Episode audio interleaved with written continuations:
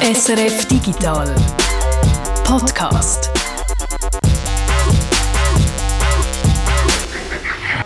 Es ist Freitag, der 9. Juni. Ihr hört den Digital Podcast und ich bin Peter Buchmann. Und ich, der Jörg Tschirr. Zwei Primadonnen hier für euch am Mikrofon.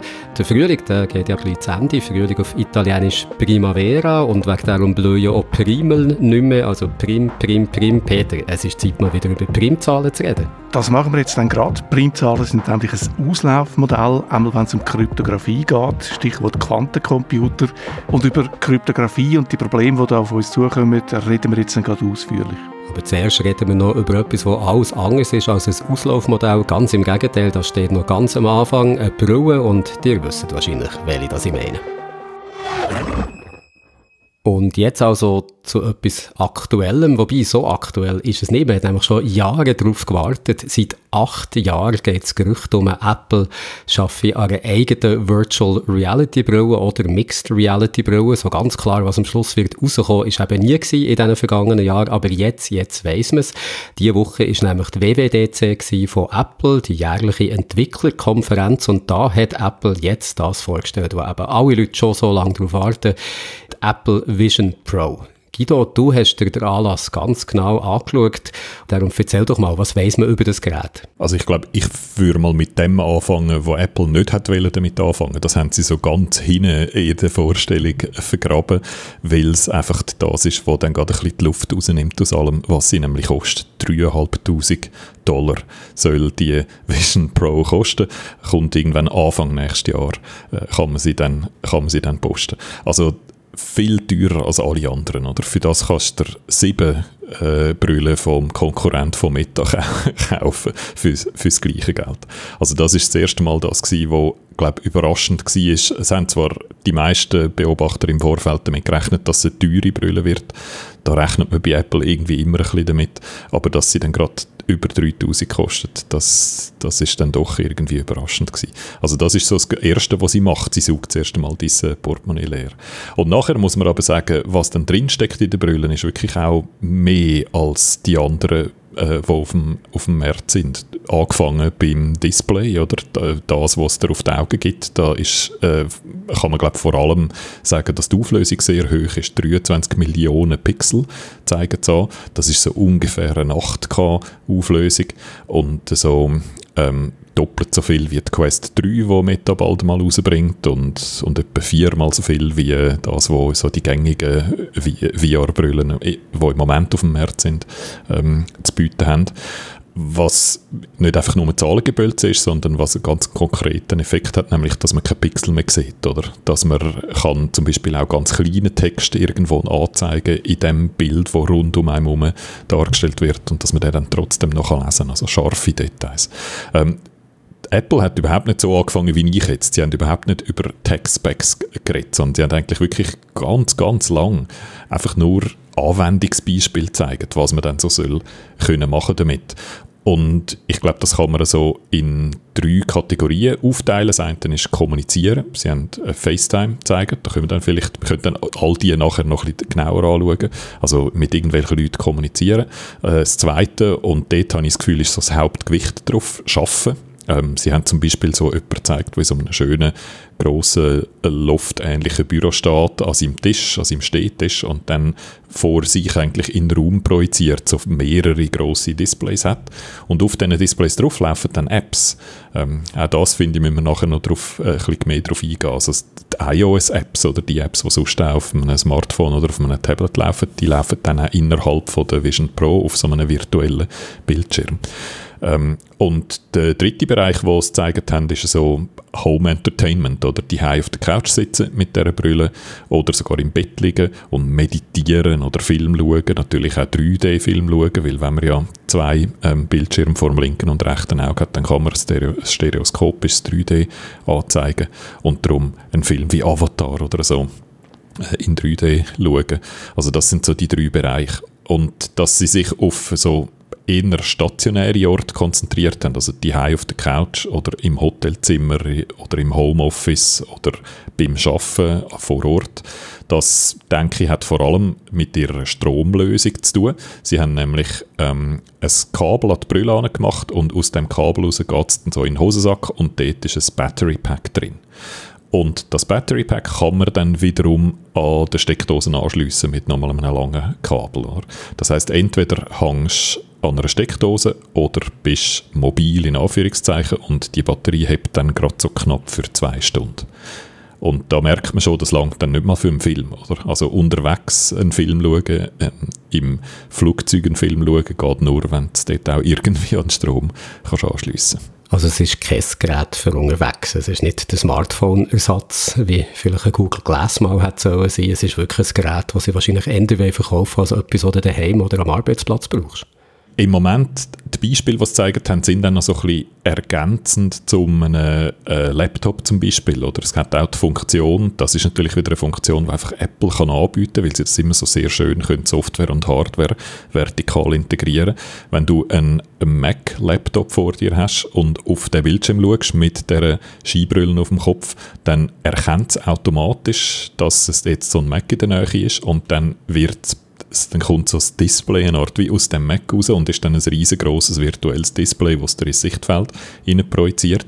Und du kannst aber natürlich nach wie vor Trackpad und Tastatur und so von dem Mac benutzen. Also so recht so eine coole Integration, wie es aussieht mit den anderen, mit den anderen Geräten. Aber jetzt im Bereich Fa FaceTime oder äh, Entertainment konsumieren, oder dort ersetzt es eigentlich Smartphone ähm, oder ein Tablet, oder? Sondern es tut es dann halt eben so in ein, in ein ähm, auf virtuelle Displays tun. Sie haben kein einziges Mal, glaube den Begriff Virtual Reality oder Augmented Reality verwendet. Also Apple löst sich total von dem VR und AR und Mixed Reality äh, Begriff ich vermute, man hat so wie das Gefühl gehabt, die Begriffe sind jetzt lang genug umgeflogen und nicht in der Breite angekommen, darum machen wir jetzt unseren eigenen Begriff. Und der Begriff, den sie verwendet, ist Spatial Computing, also räumliches äh, Computerle. Sie setzen es ab zum Personal Computing, das wären PCs und Laptops. Und dann Mobile Computing, das wären Smartphones und Tablets. Und jetzt wenn sie so den nächsten Schritt machen, ist Spatial Computing, weil all das Zeug rund um einen herum eben so, auf so virtuelle Displays und in Raum projiziert wird. Niemand von uns hat die Brille schon angehabt, also du hast jetzt einfach nur zugeschaut, wie sie ist vorgestellt worden, aber von diesen ganzen Anwendungen, die sie jetzt da gezeigt haben, welche hat dich so am meisten überzeugt? Also man hat ja immer gesagt, so ein Gerät, das braucht eine Killer-Anwendung, damit die Leute ja wirklich kaufen, weil es halt ein bisschen mühsam ist, mit dieser Brille zu hantieren, weil sie sehr teuer ist. Gibt es die schon, die Killer-Anwendung? Gibt es irgendetwas, was dich jetzt gerade schon auf den ersten Blick überzeugt hat? Bei den Anwendungen bin ich noch nicht so sicher, weil der Mann, den ich vorher beschrieben habe, der da in seinem Loftbüro steht, der hat irgendwie gar nichts richtig gemacht. Der hat einfach auf seine verschiedenen Bildschirme geschaut oder? und seine Apps angeschaut, aber ich habe ihn gar nicht gesehen, wirklich machen. Das, wo alle, auch die, die jetzt an der äh, Entwicklerkonferenz vor Ort sind und so eine halbe Stunde dürfen ein, ein geführtes Demo haben dürfen machen Keines von denen übrigens dürfen filmen. Also man sieht nur immer, in alle Videos, die ich gesehen sind Leute, die sagen, wie es war, aber nicht haben dürfen zeigen, wie es ist im Video. Äh, so als Klammerbemerkung. Die meisten dort sind fasziniert von der Bedienung und das finde ich, das ist ganz etwas äh, Wichtiges, was auch speziell ist an dieser Brille, abgesehen von Auflösung, die höher ist als bei anderen. Sie kommt ohne Controller aus. Also alle anderen, die Quest von Meta zum Beispiel, die haben, dort hast du ja immer so Plastikgerätchen in der linken und in der rechten Hand, die dann vom, ähm, von der Brille erkannt und tracked werden und wo die User Interfaces eigentlich mit denen bedienst. Oder du hast an diesen Knöpfe und du kannst die so bewegen und so. Und im Fall von der äh, Apple Vision Pro mach, verzichtet es total auf das und du interagierst eigentlich mit drei Sachen. Einerseits Sprache, andererseits Gesten. Es hat so am unteren Rand von dieser Skibrille hat es Kameras, die nicht nach vorne, sondern nach oben schauen und die sehen so deine, deine Finger, auch wenn die in der Nähe von deinem Körper sind. Und das Dritte, und das ist, glaube ich, das Zentrale, Eye-Tracking. Es hat innerhalb vom, von der Brille rund um die Displays herum hat so IR-Sensoren, Infrarotlicht und Sensoren, die die ganze Zeit beobachtet, wo du anschaust und mit dem steuerst du eigentlich vor allem das User-Interface. Also man kann sich wirklich vorstellen, es kommen dann so die Apps, die App-Symbole aufzufliegen, so wie man das auch von einem, von einem iPhone her kennt. Und statt dass man dann mit dem Finger drauf töpelt, schaut man einfach drauf. Und das zeigt einem äh, offenbar so an, dass man das auch sieht, oder? Das Symbol, wo man drauf schaut, wird so ein hervorgehoben und markiert, dass man merkt, ah, das ist aktiv. Und dann kannst du einfach so äh, Daumen und Zeigefinger zusammendrücken und das ist dann der Klick. Also du schaust eigentlich noch einmal drauf und tust dann so mit dem Zeigefinger und dem Daumen zusammenschnippen und so bedienst es. Und so funktioniert auch Bildschirm größer und kleiner machen und verschieben und Sachen scrollen und so. Das geht alles mit Gesten und, und Eye-Tracking. Und wenn du eine Suche machen willst, in einem, in einem Safari zum Beispiel, also im, im Browser, dann schaust du einfach ins Suchfeld rein und fängst an, deinen Suchbegriff diktieren. So ist, so ist äh, die Benutzerführung. Und das ist das, wo so die, die es angehabt haben, offenbar am magischsten finden. Das haben ein paar Wort magisch verwendet. Und ich kenne Eye-Tracking bis jetzt eigentlich vor allem von der PlayStation VR 2, wo man auch ähm, Menüs so bedienen kann. Und ich habe dort so einen ähnlichen Effekt gehabt. Also wenn das latenzfrei passiert und sehr schnell passiert und einfach automatisch das markiert wird, wo du anschaust, das ist sehr so ein, ein spezieller Moment, oder? Ähm, wo natürlich dazu kommt zum Moment, dass man einfach eine Welt rund um sich herum sieht in, in, in, in dreidimensional. Was ich auch noch spannend finde, was sie anders machen als Konkurrenz eigentlich, ist, dass du die ganze Zeit auch die Außenwelt kannst sehen. Also sie haben auch ein System, das die Außenwelt einfährt mit extra Kameras, die nur für das da sind und es dir auf den Schirm projizieren gleichzeitig. Und das sieht, glaube ich, ein bisschen creepy aus, aber das müssen wir ja auch mal in echt sehen. Deine Augen auf die Brille projizieren, so dass es für die Umwelt aussieht, als wärst du da. Und ich finde das noch gescheit, weil das ist etwas, was mir bis jetzt immer ist aufgefallen, wenn man die Brille trägt, irgendwann kommst du so verloren vor in dieser Welt für dich und das führt dazu, dass du die Brille wieder abziehen. Also man ist irgendwie nicht dazu gemacht, in so einer Einöde quasi so alleine drinnen zu sein, während um dich um die Welt ist, wo du nicht mehr davon mitbekommst. Und das finde ich total spannend, wie sie es jetzt gemacht haben, dass du eben immer noch solltest sehen, was rund um dich herum passiert, während du zum Beispiel in deinem improvisierten Büro, der in der Brille am Arbeiten bist, könntest du eben trotzdem sehen, wenn dein Kind reinkommt oder wenn irgendein Vogel in die ist geflogen, was auch immer. Und bist dann nicht so abgeschieden von der Außenwelt und hast wahrscheinlich wegen darum, also wir haben es alle noch nicht geredet, aber das ist meine Vermutung, hast darum wahrscheinlich nicht so schnell wieder die Lust abzuziehen, sondern bleibst länger in dieser Brille, weil das komische Gefühl, dass du da in einem Loch drin bist, auch nicht so hast. Das ist etwas, wo, wo ich das Gefühl habe, wo sie nicht die Einzigen sind, die das Problem erkannt haben, oder so die reinen VR-Brüllen, die eigentlich komplett dunkel sind oder einfach komplett von der Außenwelt abgeschnitten bist, die werden ein bisschen seltener. Ähm, sogar äh, die, die, PlayStation VR zum Beispiel hat einen Knopf dran, wo man, äh, wo man kann dann äh, einmal drücken und dann tut es automatisch das Spiel, wo man gerade drin ist, pausieren und die Kameras einschalten, dass man rundum, rundum sieht. Was sie auch gleich machen wie alle anderen, ist, sie haben nicht ein Display dort, das durchsichtig ist, sondern sie haben Pass-Through-Kameras? Also es hat Kameras, die nach Hause schauen und das dann auf den Bildschirm innen drin machen. Und was Apple da speziell macht, ist, sie haben extra einen separaten Chip gemacht. Es sind dort zwei Chips drin in dieser, ähm, in dieser Brille. Einerseits ein M2-Chip, das ist etwa so das, was in der äh, ähm, in den grösseren Tablets drin ist, in den iPads und so ein bisschen in den kleineren Laptop. Also das ist so die Rechenleistung, wo, wo es allein drin hat und dann hat es zusätzlich zu dem noch einen zweiten Chip, der R1 und der ist ausschließlich fürs Verarbeiten von der Sensorsignal und der Kamerasignal zuständig, um das so latenzfrei wie möglich zu machen. Sie reden von 12 Millisekunden, glaube ich. Also das ist wirklich etwas, was zum Beispiel bei der Playstation jetzt als Vergleich, dort merkst du das immer noch ein bisschen, oder? Dass wenn jemand vor dir vorbeiläuft, dann siehst du die Person zwar, aber du merkst es, dass die Person leicht später angezeigt wird, als sie in der Realität ist. Und die Quest Pro im Vergleich von Meta, die setzt ja eigentlich auf eine Brille, die nicht fix abdichtet ist, wo du eigentlich so unten und auf der Seite von den Augen noch so ein bisschen raus siehst. Also auch die haben das Problem erkannt, dass man nicht zu fest abgeschlossen möchte sein. Apple geht da aber den Weg, nein, wir machen wirklich eine Brille, wo die Augen also komplett umschließt, oder? wo man nur das, äh, das, das Bildsignal von der Brille sieht, aber wo eben dafür ähm, ein sogenanntes Pass-Through macht. Und was sie noch ein schönes Benutzerelement haben, ist, es hat so einen Drehregler oben an der Brille dran, wo man das offenbar auch so kann ein- und ausfaden. Also du kannst dort so dran drehen und dann kommt eine virtuelle Umgebung, die die reale ersetzt, rein, oder du kannst sie wieder rausdrehen und einfach in deine reale Umgebung rausschauen es hat offenbar auch, es erkennt Stimmen, also wenn jemand zu dir kommt und anfängt zu reden mit dir, dann wird die Person erkannt im Blickfeld und eingeblendet in dein virtuelle Bild rein.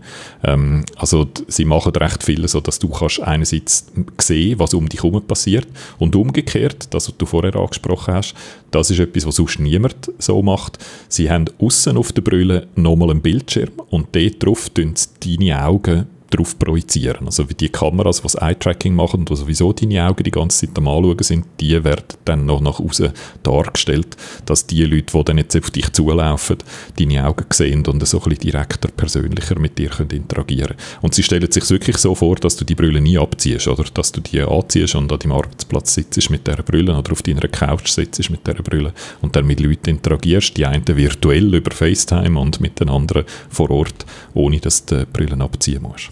Also Apple kann Hardware, kann man glaube ich sagen, ohne jetzt Apple-Fanboy zu sein, weil so von den technischen Specs, da scheinen jetzt alle ziemlich begeistert.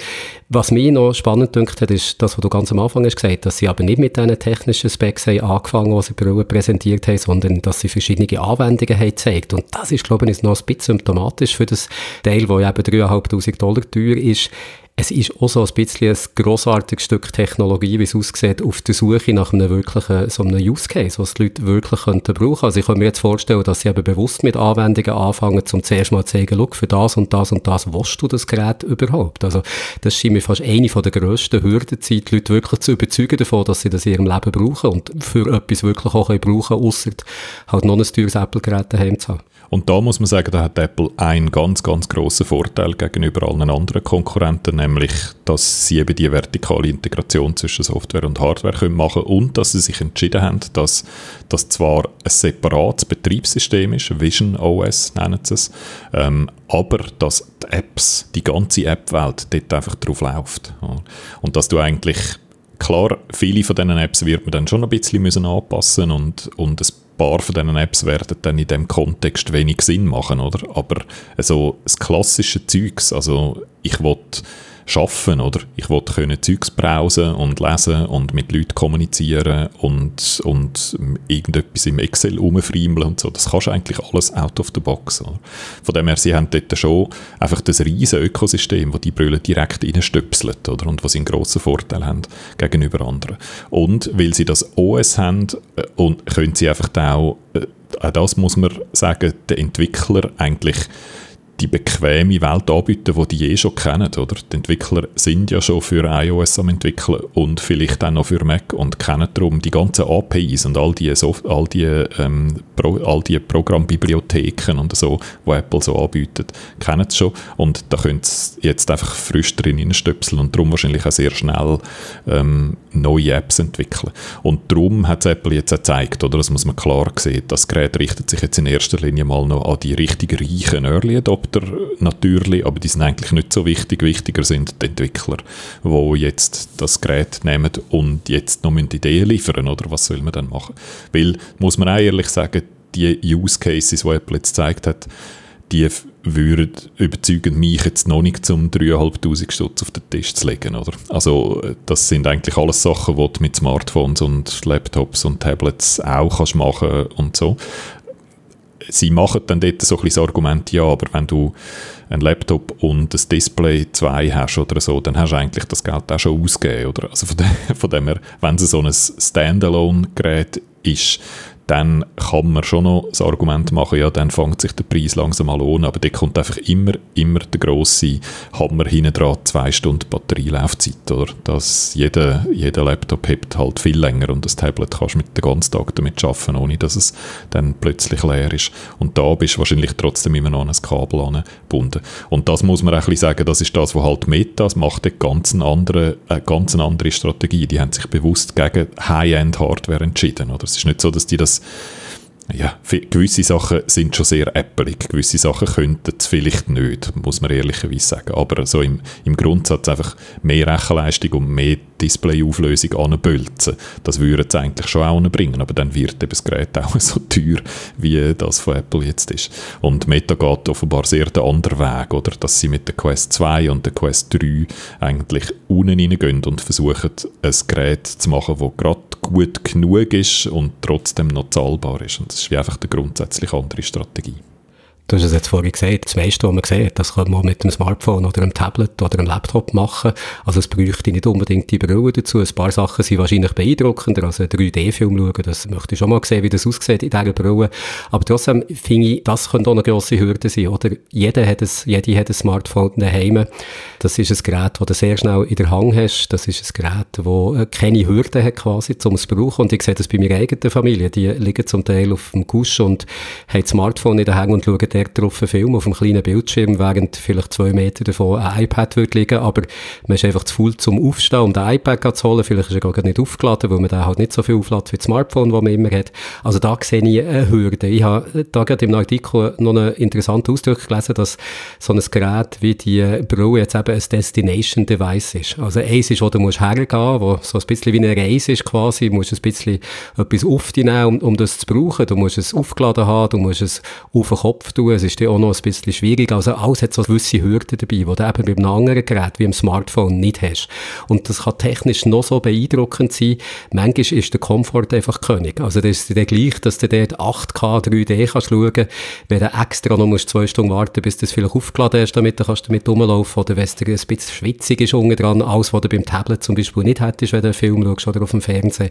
Da sehe ich noch eine grosse Hürde, dass es einfach immer noch ein aufwendiges Gerät ist. Also eins ist, wo du eben nicht einfach in der Hosentasche kannst dabei haben, wo du nicht einfach aus der Hosentasche kannst rausziehen, irgendwo abhocken und etwas schauen, eins, das mehr Aufwand braucht. Und manchmal ist so nur der kleinste Aufwand schon ein bisschen zu viel, um nicht doch irgendwie zu leichter, technisch halt nicht so beeindruckender Lösung zu greifen. Und da sehe ich fast die grösste Hürde. Neben dem Preis. Das ist jetzt so und das ist wahrscheinlich noch ein Weile so, muss man sagen. Aber ich glaube, was man die Hoffnung, die man dort kann haben kann, die Leute, die eher optimistisch sind, die Leute, die eher pessimistisch sagen, einfach es ist einfach auch so ein wahnsinnig intrusives Gerät, oder? Du hast riesige Skibrille auf der Nase, oder? Und es ist nicht so elegant wie ein Smartphone, wo du schnell kannst aus dem Hosensack rausnehmen, einen Blick drauf werfen und wieder weg tun, oder? Es ist viel mehr präsent, es ist im Raum präsent. Es hat so eine Szene, wo, es hat natürlich auch eine Kamera drin, wo man kann, ähm, äh, stereoskopische Aufnahmen machen, Videos, äh, wo man dann kann schauen kann. Also man kann einem Kindergeburtstag zuschauen mit der Brille und den gleichzeitig aufnehmen und den dann dreidimensional wieder abspielen, oder? Und das ist so eine Szene, die wahnsinnig ein bisschen, ja, nein, traurig, nicht, nicht ein bisschen, wahnsinnig traurig, traurig ja, wirkt. Ja. Die hat etwas Deprimierendes, weil man so der Vater sieht seine Kinder zuschauen mit dieser riesen Brille, die ihn irgendwie abtrennt vom Kindergeburtstag, was passiert. Und nachher sieht man das wieder schauen, relive the memories, äh, sagt es im Video. Und man sieht die Kinder dann nicht mehr im Raum hinten dran. Man denkt wirklich, oh, ist der arm sich irgendwie geschieden oder sind die Kinder vielleicht sogar gestorben? Also es kommt wirklich so eine ganz traurige Black Mirror-ähnliche Komponente über plötzlich, oder? Und das ist etwas, was vielleicht im Moment noch so ist, oder? Äh, so die klassischen ähm, Vorwürfe gegenüber den Eltern, die alles, was ihre Kinder produzieren mit dem Smartphone filmen, die gibt es ja auch, oder? Also von dem her, das ist vielleicht etwas, wo, auch ein bisschen, wo man sich dann irgendwie umgewöhnt, umgewöhnt mit der Zeit, aber es hat so etwas sehr einfach, ja, es ist sehr im Vordergrund, die Brille. Und die, die das so ein bisschen optimistischer sehen, die gehen, glaube ich, eher davon aus, dass man dass sich halt daran gewöhnt mit der Zeit, dass das Räumliche, dass äh, Sachen in Raum um einen herum projiziert werden, wo man auf eine ganz andere Art interagiert damit, also mit Gesten und den Augen, dass das dann irgendwann schon mal anfängt Klick machen bei den Leuten.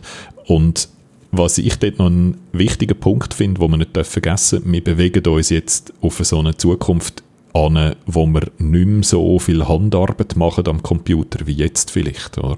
sondern wo wir viel mehr mit KI-Assistenten schwätzen und die machen dann die Handarbeit für uns. Das ist jedenfalls so die Vision, wo jetzt viele haben, wo ja jetzt schon anfangen, KI-Assistenten im Betriebssystem einbauen und so. Und da gehe ich eigentlich davon aus, dass das ähnlich wird sein, dass auch Apple sich das so vorstellt. Und dann ist eben so auf etwas schauen und eine kleine Geste machen oder etwas sagen und dann tut es das äh, als Befehl von einem, für einen KI-Agent interpretieren, dann finde ich, wird es dann möglicherweise wieder sehr niederschwellig, oder? Dann ist das dann tatsächlich möglich, dass das ein Produktivitätstool wird und nicht einfach nur ein, ein Novelty oder ein Entertainment-Tool, wie es jetzt wahrscheinlich am Anfang noch ist. Aber das muss man ehrlicherweise sagen, das ist noch ein paar Jahre weit weg. Oder? Und die paar Jahre, die hat Apple jetzt Zeit, um das Gerät günstiger und, äh, zu machen, äh, die Rechenleistung runter, beziehungsweise die Batterieleistung aufzuschrauben. Und dann äh, kommt es dann vielleicht irgendwann in die Nähe von einem Massenmarktgerät, wenn es so unter 1000 geht. Oder? Wahrscheinlich haben es dann auch verschiedene. Sie nennen es wahrscheinlich nicht per Zufall Vision Pro. Pro sind ja immer so ein bisschen die teureren, äh, stärkeren Geräte bei Apple. Sie werden das irgendwann mal aufsplitten in wahrscheinlich zwei verschiedene Geräte, wo eins ein bisschen mehr kann und dafür ein bisschen teurer ist und ein bisschen ein günstiges Einsteigermodell. Das ist aber alles noch ein paar Jahre weit weg. Ich glaube ja, dass wegen dieser Brille einfach eine neue Jobkategorie wird geben, so wie der Hochzeitsfotograf. Hast jetzt so den Brillenfotograf, der an Kindergeburtstag kommt und während du Zeit mit dem Kind wirklich kannst verbringen, steht er irgendwo in einer Ecke, nimmt alles schön auf, so dass du es dann auch zusammen kannst nachleben. Das können ja alle Leute, die wegen der KI ihren Job verloren haben, die können jetzt sich einfach einen neuen suchen als Brillenfotograf. Ich habe mich gefragt, wo die ersten so normalen Brillen sind aufgekommen, also die, die man ganz normal auf der Nase dreht, um die Sehstärke zu korrigieren, ob es wo die ersten sättigen Brillen sind dreht, wo da Leute haben, das ist schrecklich hat sie plötzlich so eine Barriere zwischen mir und dieser Person, das geht gar nicht, das wird sich nie durchsetzen. Also das ist vielleicht etwas, was wir dem auch noch abklären müssen. Brüllenträger übrigens müssen extra Linsen äh, posten, dann, wo man in dieser Brille dann innen drin so montiert. Äh, man kann sie nicht anlegen mit über eine Brille drüber, wie das eigentlich bei praktisch allen anderen VR-Brillen ist. Also das macht es dann nochmal ein bisschen teurer. Ich gehe davon aus, äh, man wird dann da schon noch zu, Zubehör müssen pösteln, wenn man in Apple Store steht und für einen Brillenträger wie mich oder jemand, der eine komische Gesichtsform hat, wird es dann wahrscheinlich noch teurer als 3'500.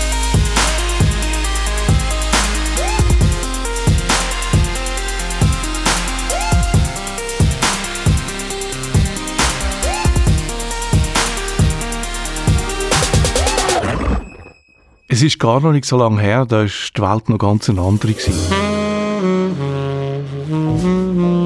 Musik ist ab Platten gekommen. Ein Telefon war ein Kilo, ist auf dem Tisch gestanden und ist mit einem Kabel verbunden. Kleider hat man im Laden gekauft und zahlt hat man mit Bargeld. Brief hat man zugeklebt und im Briefkasten gehört. Verträge mit dem Stift unterschrieben und ein Pass war nicht viel mehr als ein paar Papierseiten zwischen zwei Kartendeckel. Wenn man zurückschaut, irgendwie schon noch gemütlich. Telefonieren, Briefe schicken, Rechnungen zahlen, Verträge unterschreiben, das ist heute alles digital möglich. Digitale Sicherheit spielt darum eine immer wichtigere Rolle und die Basis von unserer Sicherheit im Internet, das sind mathematische Probleme, die auch die schnellsten Computer nicht lösen können bis jetzt nicht lösen können. Das ändert sich eben natürlich schon bald mit dem Quantencomputer und der kommt schneller, als viele Expertinnen und Experten noch vor ein paar Jahren geglaubt haben. Das deutsche BSI, das Bundesamt für Information, geht davon aus, dass im Extremfall bereits seit zehn Jahren so ein Computer könnte gebaut werden, wo kann Verschlüsselungsverfahren knacken und dass die dann nicht mehr sicher sind. Die Wahrscheinlichkeit, dass es so einen Computer schon in zehn Jahren gibt, die ist zwar klein, aber die Quantencomputer, die kommen früher oder später. In gewissen Fällen haben wir darum heute schon ein Sicherheitsproblem, weil die Dokumente, die wir heute sicher verschlüsselt aufheben, die kann man irgendwann in Zukunft mit einem Quantencomputer knacken.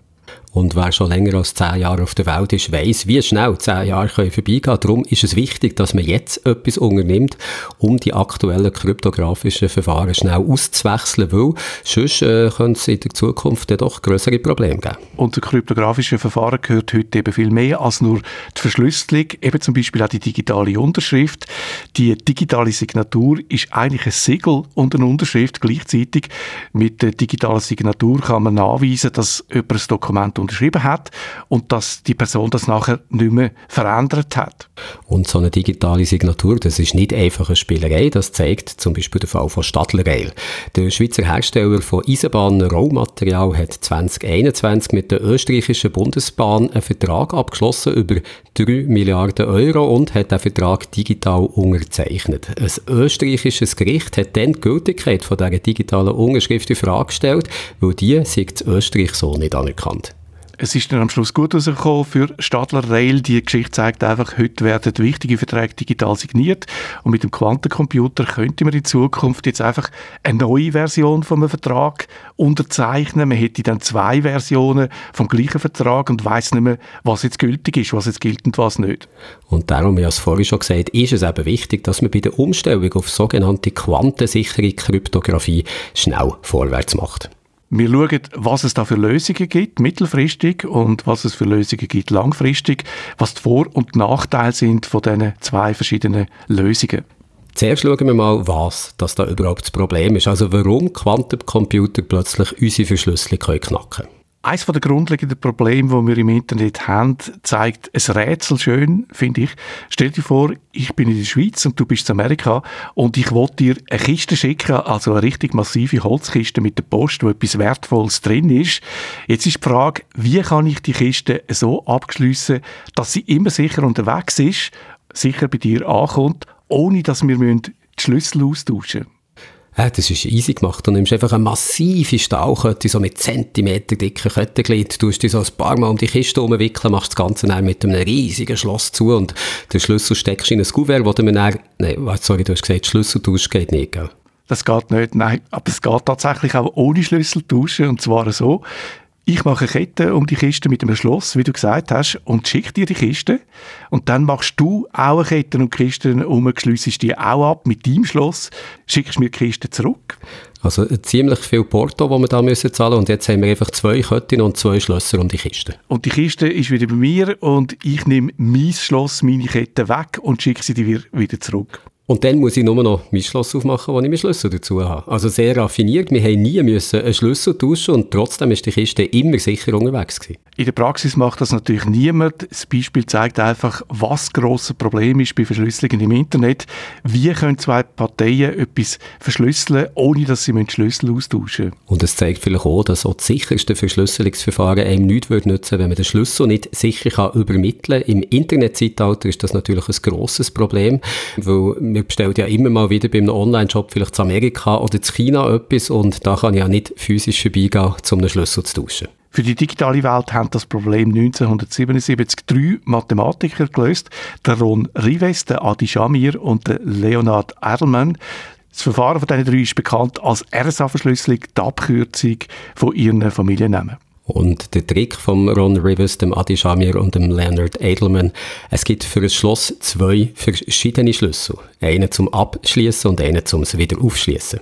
Also wenn man das Beispiel von der Kiste wieder nimmt von vorher, du schickst mir deinen Schlüssel zum Abschliessen, mit dem schließe ich die Kiste ab, ich kann sonst nichts mit dem machen, schicke sie dir dann wieder zurück.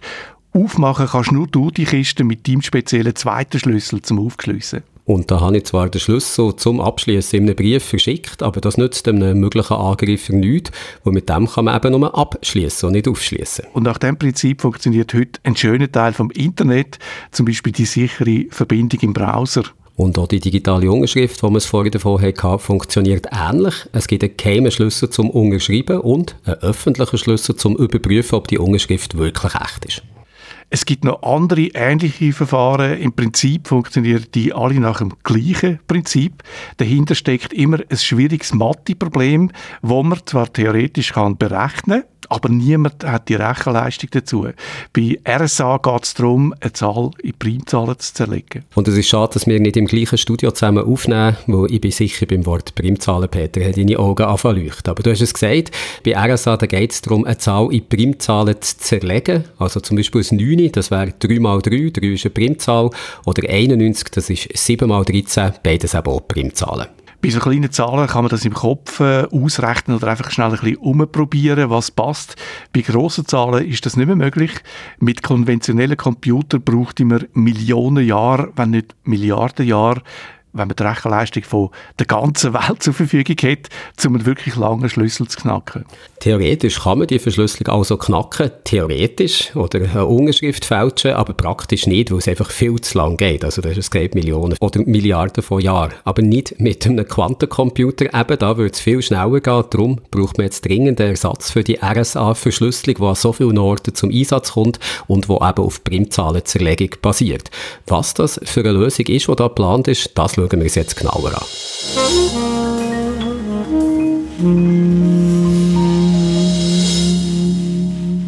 Die Lösung ist ein neues Mathe-Problem, das so schwierig ist, dass man es weder mit einem konventionellen Supercomputer noch mit einem Quantencomputer lösen kann. Man redet da von quantensicherer Kryptographie. Also Kryptographie, die auch im Zeitalter vom Quantencomputer noch sicher ist. Die Standardisierungsbehörde NIST die hat in den USA 2016 einen Wettbewerb ausgeschrieben, wo Kryptografinnen und Kryptografen auf der ganzen Welt haben können Vorschläge oder immer noch können einreichen für so Mathe-Problem, für so quantensichere kryptografische Verfahren. Also ursprünglich sind 67 Algorithmen eingereicht worden. Letzten Sommer sind dann vier Algorithmen ausgewählt worden für die Standardisierung. Es handelt sich hier um einen Verschlüsselungsalgorithmus, der nennt sich Crystal Kyber und drei Signaturalgorithmen, Crystal Dilithium, Falcon und Sphinx Plus. Das ist der Mark Stöcklin. Er leitet die Abteilung Cyber Security und Verschlüsselung vom IBM Forschungslabor zu Rüsteken. IBM Research Europe Zurich heißt das Labor offiziell auf Englisch. Europa und die IBM Rüsteken die spielen eine wichtige Rolle bei der Entwicklung von diesen neuen Verschlüsselungsalgorithmen. All die Algorithmen, die jetzt ausgewählt wurden von NIST, kommen aus Europa. Es sind äh, verschiedene Forschungsgruppen gesehen in Europa hauptsächlich, die sich dort zusammengeschlossen haben. Crystal Kyber und Crystal Dilithium ist unter enger Zusammenarbeit von unserem Forschungslabor hier in Rüschliken mit anderen Gruppen in Europa eigentlich entstanden. Das sind auch die zwei, die als primäre Algorithmus von, von NIST ausgewählt worden sind. Dann hat es noch Falcon gegeben, der von uns eigentlich angeführt worden ist. Und bis Sphinx Plus, den vierten Algorithmus, ist auch eine Person, die mit uns zusammen schafft, die dort mitgeschafft hat. Zusammenarbeit zwischen Universitäten und Industrie, verschiedene Unis zu Holland, Deutschland oder zu Frankreich sind dabei, neben der IBM, auch die Chipdesign-Firma ARM. So einen neuen Algorithmus zu finden, ist schwierig. Der muss nicht nur mathematisch verheben, man muss auch noch im Alltag können damit umgehen. Ein Schlüssel darf zum Beispiel nicht zu lang sein, sonst passt er nicht mehr auf den Chip in meiner Kreditkarte oder im Pass. Wie dass die neuen quantensicheren Algorithmen funktionieren, das ist offen zugänglich, das Wissen. Das kann jeder und jede studieren. Jetzt kann man denken, oh nein, dann können ja auch die bösen Leute hineinschauen und wissen genau, was da passiert. Aber das ist eben gerade das wichtigste Prinzip von der Kryptographie. Auch wenn ein Angreifer oder eine Angreiferin versteht, wie der Algorithmus funktioniert, soll er oder sie den trotzdem nicht knacken können. NIST, also die amerikanische Standardisierungsbehörde, die hat jetzt also schon mal vier Algorithmen ausgewählt. Einen für die Verschlüsselung, drei zum Unterschreiben. Die Frage jetzt, wie geht es weiter? Wann kommen die? Wann werden die wirklich eingesetzt? In den USA macht man Druck, sagt Mark Stöcklin. Also in den USA ist es so, dass, dass die NSA letzten September 2022 ein Advisory publiziert hat, wo eigentlich Regierungs- und Behördenorganisationen eine Roadmap vorgibt, wenn umgestellt werden muss auf die quantensicheren Algorithmen. Und zwar ist das eine ziemlich sportliche Timeline, die da vorgegeben worden ist. Da wird sogar gesagt, sogar ab 2025 sollen die ersten Systeme einfach umstellen. Das geht um Software-Signaturen, es geht um Webbrowser, es geht um Netzwerksystem, Betriebssystem, bis am Schluss zu allen Applikationen, die eingesetzt werden. Das Ziel ist, dass man Anfangs 30er Jahre die vollständige Umstellung durchgeführt hat und dann eigentlich alle Systeme auf den neuen Algorithmen basieren. Wenn es nach der NSA geht, soll in zehn Jahren also komplett umgestellt sein. Die Standardisierungsbehörde NIST die schafft jetzt daran, die neuen Standards, die vier genau zu definieren. Die Suche nach neuen Algorithmen, die läuft aber immer noch weiter, weil man will noch mehr Algorithmen in den Standard aufnehmen, sodass man zum Beispiel einen, der knackt worden ist, einfacher kann auswechseln.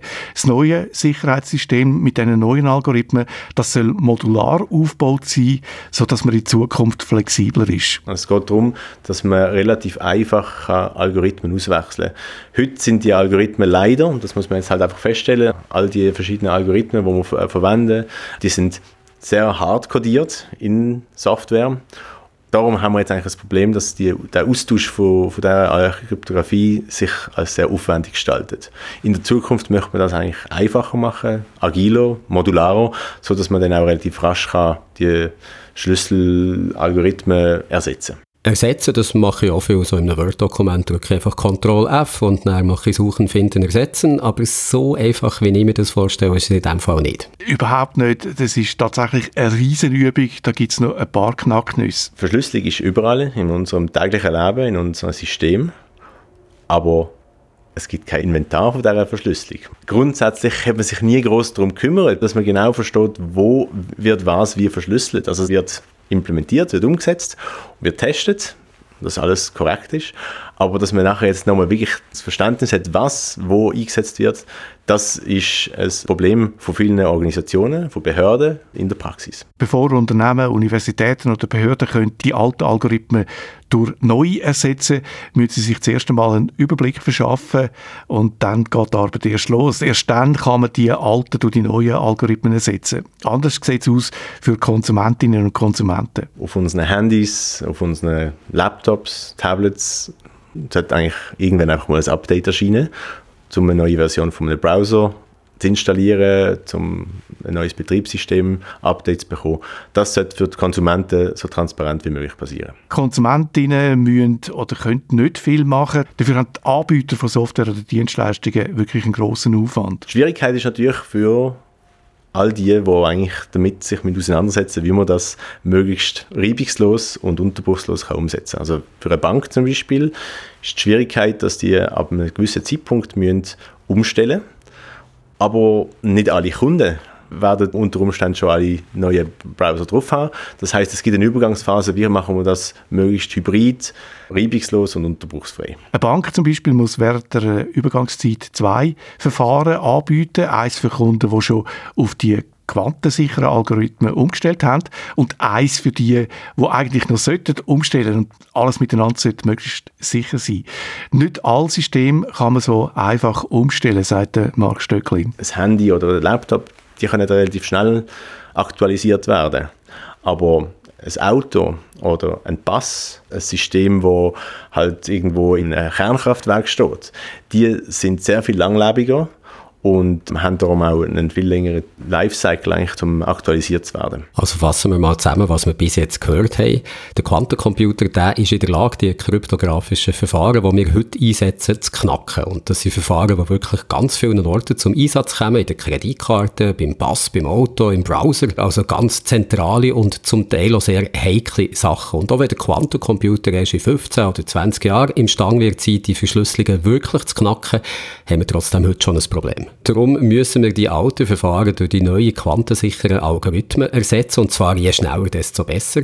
Das ist aber gar nicht so einfach, weil grosse Organisationen, die müssen sich zuerst mal einen Überblick verschaffen, was überhaupt wo gebraucht wird. Und auch die neuen quantensicheren Verschlüsselungsalgorithmen haben eine gravierende Schwäche. Was das ist und was man dagegen machen kann, das schauen wir uns jetzt an.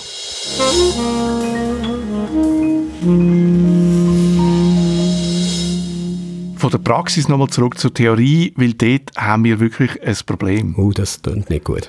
Die gängigen Verfahren zur Verschlüsselung, die sind nicht nachweisbar sicher, wir haben es gesagt, aber auch die neuen quantensicheren Verfahren, die jetzt dann kommen, auch die sind nicht nachweisbar sicher. Es ist kein kryptografisches Verfahren, das wir bisher hatten, permanent bleiben.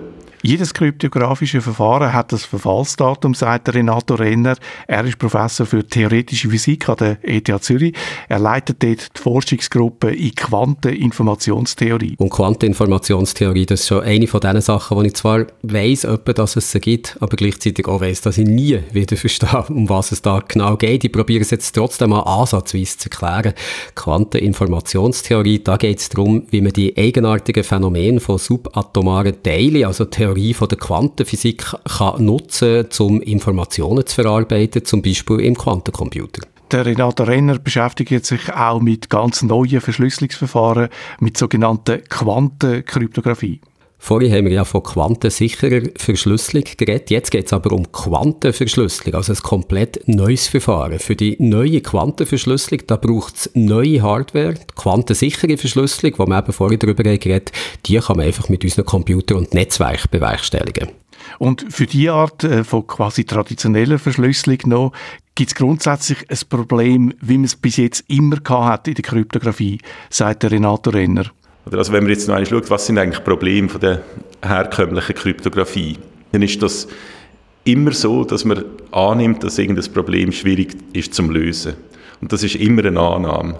Also man kann zwar vielleicht sagen, das Problem ist eines, wo schon sehr viele Leute darauf geschafft haben und versucht haben zu lösen, aber letztlich ist es eine Annahme. Und letztlich kann immer passieren, dass jemand über Nacht eine geniale Idee hat und das Problem kann lösen Die Wahrscheinlichkeit ist eher klein, aber es ist nicht ausgeschlossen. Seit rund 50 Jahren brauchen wir das RSA-Verfahren. Wenn in den letzten 50 Jahren jetzt irgendein schlauer Kopf plötzlich einen neuen, effizienten Trick hat gefunden, wie man eine grosse Zahl einfach in zwei Primzahlen kann zerlegen kann, dann haben wir über Nacht ein Sicherheitsproblem gehabt, weil dann können wir vom einen Tag auf den anderen Nachrichten entschlüsseln oder Unterschriften fälschen. Das ist zum Glück in den letzten 50 Jahren nicht passiert, weil die Wahrscheinlichkeit ziemlich klein ist. Das Prinzip hinter der neuen quantensicheren Verschlüsselung ist eben das gleiche wie bei der alten S. Das Problem ist auch das gleiche.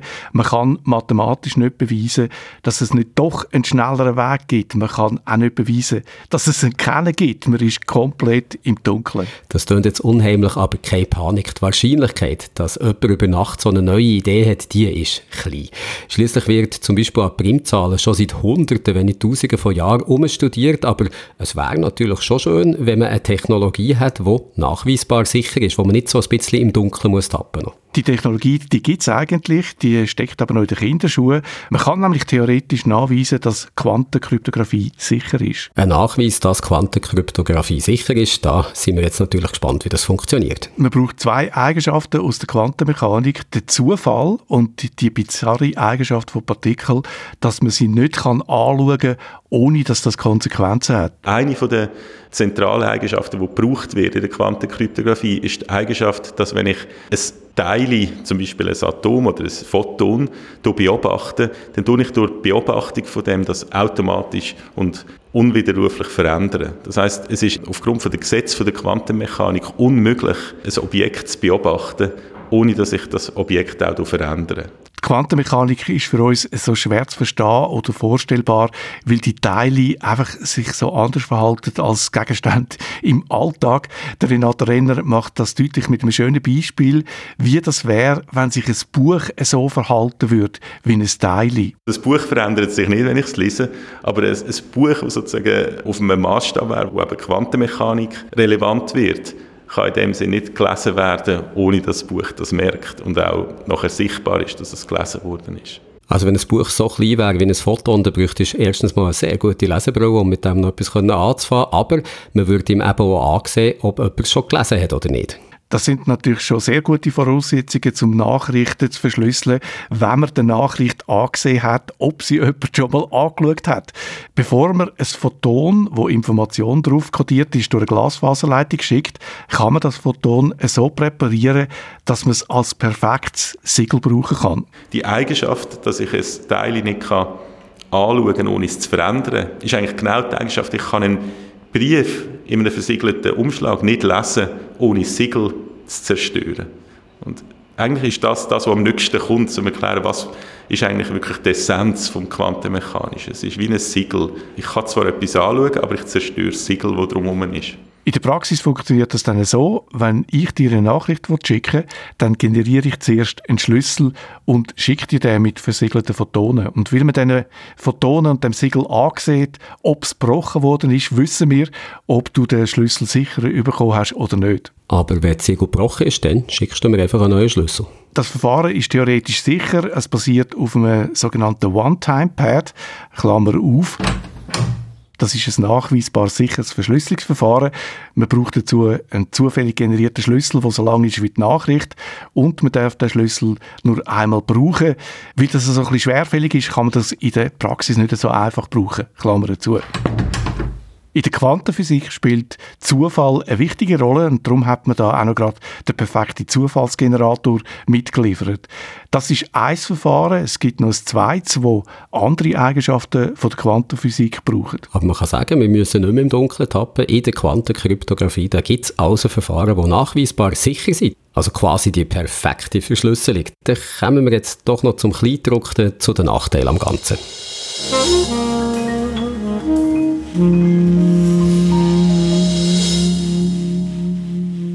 Tönt alles gut, was wir bis jetzt gehört haben. Da frage ich mich einfach, gibt es da vielleicht noch irgendwo einen Haken?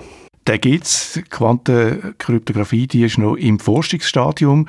Die kann man heute noch nicht produktiv einsetzen. Also wenn ich jetzt gefragt würde, lohnt sich jetzt Quantenkryptographie zu implementieren, in einem konkreten Fall, irgendwie sagen wir, das Schweizer Militär würde jetzt sagen, wir wollen das irgendwie ausprobieren, dann würde ich sagen, nein, im Moment lohnt sich das nicht. Das ist im Moment noch auf dem Stadium, wo es noch Forschung braucht. Es gibt einen Haufen Probleme, die man lösen muss. Im Moment funktioniert das über eine Leitung, die nicht länger ist als 50 Kilometer. Es geht auch nur Punkt zu Punkt. Also man muss eine eigene Glasfaserleitung haben. Es darf nichts dazwischen sein.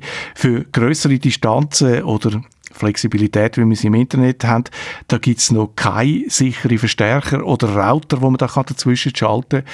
Bei mobilen Geräten gibt es grosse Herausforderungen. Eine Funkverbindung, die kann man zwar quantenkryptografisch verschlüsseln. China hat da einen Rekord aufgestellt zwischen der Verbindung auf der Erde und zum Satellit, über 400 Kilometer. Auf der Erde fürs Handynetz ist das aber sehr schwierig. Nicht unmöglich, sagt Renato Renner, aber wirklich noch ganz weit in der Zukunft, weil die Luft zwischen ihnen ist ein grosses Problem. Ein ganz wichtiger Punkt, mit quantenkryptografischen Verfahren kann man nicht digital unterschreiben und der Renato Renner sagt, er sieht auch keine Möglichkeit im Moment, wie man das könnte lösen, das Problem. Europa und vor allem in China wird aber an dieser neuen Technologie geforscht. Wie sieht es in den USA aus? Da fließt ja weniger staatliches Geld in die Forschung. In den USA sehen die NSA und die NIST, also die Standardisierungsbehörde, die Quantenkryptographie sehr kritisch. Auch äh, französische und englische Behörden sind in diesem Lager. Sie raten davon ab. Die NSA hat eine Liste publiziert mit Problemen, Schwächen von der Quantenkryptographie. Viele von diesen Problemen bestehen tatsächlich im Moment. Äh, die könnte man in Zukunft aber lösen, meinte Renato Renner. Gerade in Amerika fließt aber kein Geld in die Forschung wegen der NSA. Es gibt aber einen Haufen Startups, die forschen und überzeugt sind, dass man da etwas machen kann. Also, dann fasse ich doch nochmal zusammen. Der Quantencomputer, der kann die Verschlüsselung, so wie wir sie heute brauchen, in Zukunft knacken. Darum schafft man jetzt schon Alternativen an sogenannte quantensichere Verschlüsselung. Für die braucht es kein neues Gerät. In den USA soll schon ab 2025 umgestellt werden auf die quantensichere Verschlüsselung. Bis in rund 10 Jahren sollen die unsicheren Algorithmen ersetzt werden. Theoretisch sind auch die neuen quantensicheren kryptografischen Algorithmen nicht sicher. Mit der Quantenkryptographie. Da gibt es eine neuartige, interessante Technologie, wo das wäre wo man damit theoretisch sicher kann verschlüsseln kann. Quantenkryptographie, die steckt aber noch in den Kinderschuhen. Darum ist das Ganze noch Zukunftsmusik. Und darum sind wir jetzt auf die quantensicheren Algorithmen angewiesen, sagt Renato Renner. Wir können nicht warten, bis es einen Quantencomputer gibt und dann sagen, jetzt tun wir die quantensichere Verschlüsselung einführen. Wir müssen jetzt das machen. Also das ist wichtig. Also in dem Sinn wollte ich stark dafür, die quantensichere Verschlüsselung zu pushen, obwohl das eben ja nicht Quantenkryptographie ist. Ob nachher Quantenkryptographie und wie schnell das eingeführt wird, ist sehr schwierig abschätzbar. Weil das ist auch am Schluss eine Frage, wie viel ist man bereit, für die Sicherheit zu bezahlen. Europa und China investieren in die Forschung von der Quantenkryptographie. Die Behörden in den USA, England und Frankreich sind skeptisch. In den USA fließt darum weniger Geld vom Staat in die Forschung. Die NSA, die nationale Sicherheitsbehörde, die ratet ab von der Quantenkryptographie. Da frage ich mich natürlich, warum. Dass die Zeit für die neue Technologie noch lange noch nicht reif ist, das ist klar. Aber eben, warum nicht an der Entwicklung schaffen? Und die NSA macht in den Dokumenten, die ich gesehen habe, da keine Anstalten, als wollten sie das irgendwie unterstützen, dass man da äh, weiter forscht. Als Beobachter, etwas anderes können wir ja da nicht sein, denkt man dann natürlich schon, dass sich da die NSA nicht gerade mit Begeisterung auf eine Technologie stürzt, die theoretisch nicht mehr knackbar ist. Das leuchtet irgendwie ein, wenn man die Geschichte von dieser Behörde anschaut, mit den Hintertüren, die sie in der Vergangenheit schon in andere kryptografische Verfahren eingebaut haben. Aber was sonst noch dahinter stecken könnte, ich weiß es nicht. Ich will da keine Verschwörungstheorien in die Welt setzen.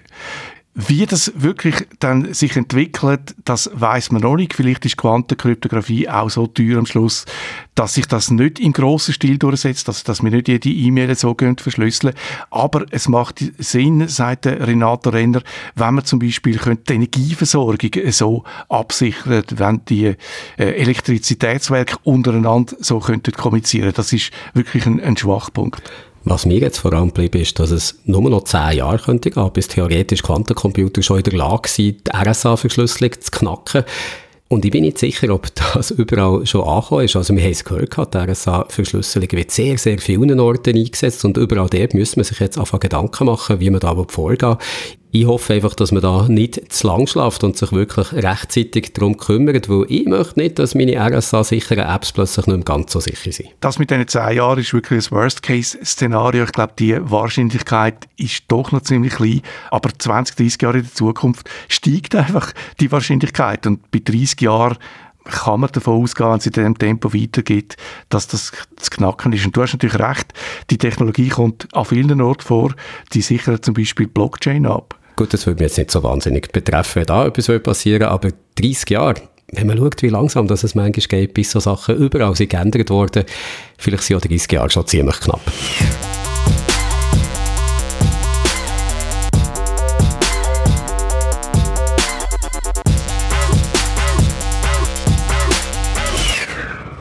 Nach dem Ausblick in die Zukunft schauen wir jetzt nochmal zurück, nämlich auf den letzten Podcast. Da hat es ein Feedback gegeben zu deinem Beitrag, Jürg, zur KI-Regulierung. Genau, der David Sommer von der Digitalen Gesellschaft Schweiz hat mir geschrieben und mich auf etwas aufmerksam gemacht, was ich vergessen habe zu sagen, beziehungsweise wo mir wirklich durch die Lappen ist gegangen, nämlich, dass die digitale Gesellschaft, wenn es um die Regulierung von künstlicher Intelligenz geht, schon im Februar 2022 ein Positionspapier hat herausgegeben mit einem Regulierungsvorschlag und sie fordern dort eine eigene Gesetzgebung für künstliche Intelligenz. Sie wählen so eine Mischung aus dem EU-Ansatz von risikobasierter Einteilung von künstlicher Intelligenz, also dass man nicht alles über einen Kamm wird scheren, sondern schaut, was haben die einzelnen KI-Anwendungen eigentlich für Auswirkungen und dann wird unterscheiden nach verschiedenen Risiken. Aber im Positionspapier von der digitalen Gesellschaft ist auch noch der schadensbasierte Ansatz drin, also dass man eigentlich erst wird zu Sanktionen greifen, wenn es wirklich ohne Schaden hat gegeben.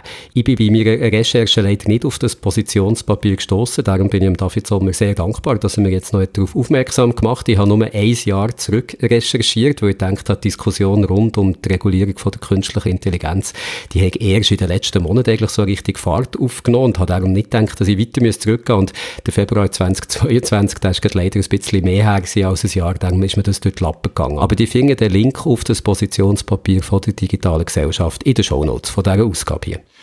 Nach dem Rückblick gibt es jetzt wieder einen Ausblick, und zwar der auf den nächsten Podcast. Wir schauen, was es für Ängste umgibt im Zusammenhang mit künstlicher Intelligenz.